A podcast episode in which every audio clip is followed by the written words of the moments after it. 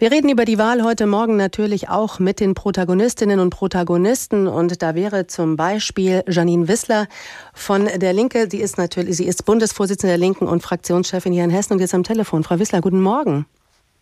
Guten Morgen. Frau Wissler, Ihre Partei hat im Bund das historisch beste Ergebnis erreicht nach dem Umfragen. Nein, Entschuldigung, da bin ich jetzt natürlich ins falsche Interview gerückt. Schön wär's. Schön wär's, genau. Das ist genau der Satz. Sie haben sich gerettet, muss man sagen, im Bundestag mit drei Direktmandaten. Eigentlich wären Sie sogar mit 4,9 Prozent der Stimmen an der 5-Prozent-Hürde gescheitert. Im Vergleich zur letzten Bundestagswahl 2017 haben Sie also fast fünf Prozentpunkte an Stimmen verloren. Sie haben eben gesagt, schön wäre es, wenn es anders gelaufen wird. Warum können Sie nicht mehr Wählerinnen und Wähler von sich überzeugen in diesem Jahr? Ja, das ist ein ganz, ganz bitteres Ergebnis für uns. Also wir haben damit gerechnet, dass wir an Stimmen verlieren würden. In diesem Ausmaß ähm, haben wir das nicht kommen sehen. Und äh, wir müssen jetzt wirklich in den nächsten Tagen und Wochen analysieren, woran das gelegen hat. Einige Probleme waren natürlich auch vorher bekannt ja, dass wir gerade eben in den ostdeutschen Bundesländern ähm, jetzt wirklich, die ja unsere Hochburgen waren, eingebrochen sind, dass wir aber auch in den in einigen westdeutschen Bundesländern einfach ähm, ja es wirklich schwer haben, irgendwie dann Fuß auf den Boden zu kriegen. Äh, ich denke, jetzt in den letzten Tagen sind dann einfach durch die Polarisierung zwischen CDU und SPD und die Frage, wer wird Kanzler, werden wir noch mal ein Prozent verloren haben. Aber wenn man bei acht, neun oder zehn steht, dann kann man das verkraften und da standen wir nicht. Und ich denke, das sind viele Fehler, die in den letzten Jahren gemacht wurden und die wir jetzt aufarbeiten müssen. Sie haben äh, Ostdeutschland erwähnt, in Thüringen, wo mit Ihrem Parteikollegen Bodo Ramelow ein linker Ministerpräsident regiert. Da hat Ihre Partei haufenweise Wählerstimmen ausgerechnet an die AfD verloren. War es das mit der Linken im Osten?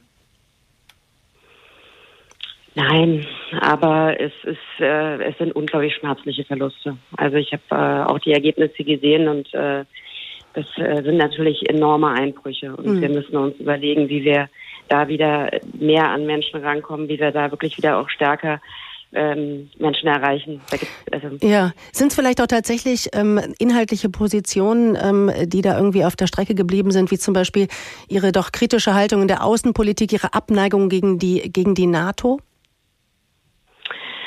Also was ich jetzt gesehen habe, ähm, war ja das nicht unbedingt das wahlentscheidende Thema. Also es gibt ja die irgendwie vier, fünf äh, Themen, wo Leute sagen, das ist ihnen besonders wichtig. Da hat jetzt die Außenpolitik nicht wirklich die ganz große Rolle gespielt. Das, was mich eher rumtreibt, ist so ein bisschen die Frage, dass wir an so vielen Fragen eigentlich Positionen haben, die mehrheitsfähig sind. Also ob das die höhere Mindestlohn ist oder mehr Geld für die Pflege oder bezahlbare Mieten. Also es gibt ja so viele Positionen, wo wir wirklich mehrheitsfähig sind. Ähm, ja, aber dann das eben nicht dazu führt, dass uns äh, viele Menschen wählen. Ja, oder in Berlin, wo jetzt der Volksentscheid äh, Deutsche Wohnung Co. enteignen ja offensichtlich deutlich gewonnen wurde, aber äh, die Linke in Berlin ein ganz gutes Ergebnis hat bei der Abgeordnetenwahl, aber eben auch deutlich ähm, ja, aber natürlich auch ähm, dafür, dass sie die einzige Partei sind, die das unterstützt haben, auch unter den Möglichkeiten. Also das frage ich mich eher. Ja? Mhm. Ist, Leute sagen eigentlich, viele Positionen von euch sind richtig, aber sie wählen uns nicht. Und, ähm, ja. ist, ist es denn nicht nach so einem Wahlergebnis auch an, an der Zeit, mal personelle Konsequenzen zu ziehen an der Parteispitze?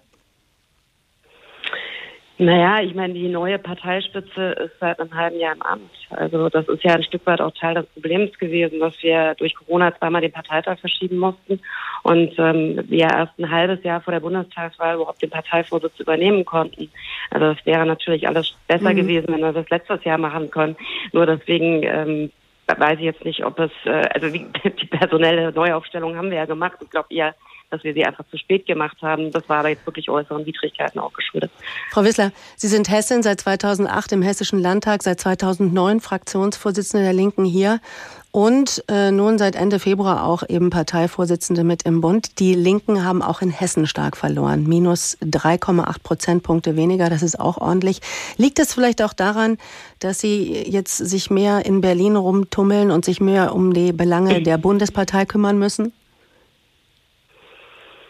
Die Verluste in Hessen sind auch sehr, sehr bitter. Ich glaube, dass das jetzt nicht daran liegt, dass ich weniger in Hessen war als äh, äh, sonst. Ich meine, wir haben ja wirklich, also die, die Verluste sind ja in allen Bundesländern. Wir haben halt wirklich fast flächendeckend äh, oder eigentlich flächendeckend wirklich in einem Ausmaß verloren, das äh, erschreckend ist. Und für Hessen ist das natürlich auch besonders bitter. Ja, weil wir haben eine gute Landtagsfraktion.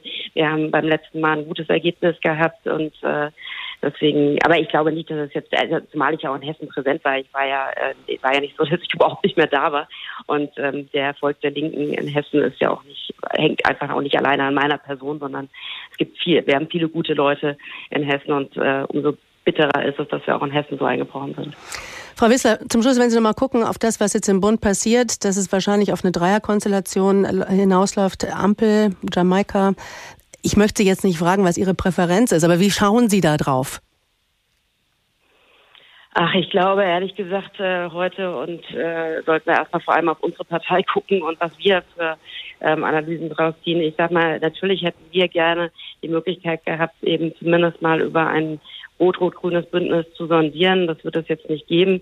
Und ähm, ansonsten schauen wir uns jetzt an, irgendwie, wie die Sondierungsgespräche äh, laufen. Ich finde es äh, schade, weil eben gerade bei der Frage von höherer Mindestlohn, bezahlbares Wohnen, gute Rente, ähm, das ist natürlich mit äh, Union und FDP alles sehr schwierig.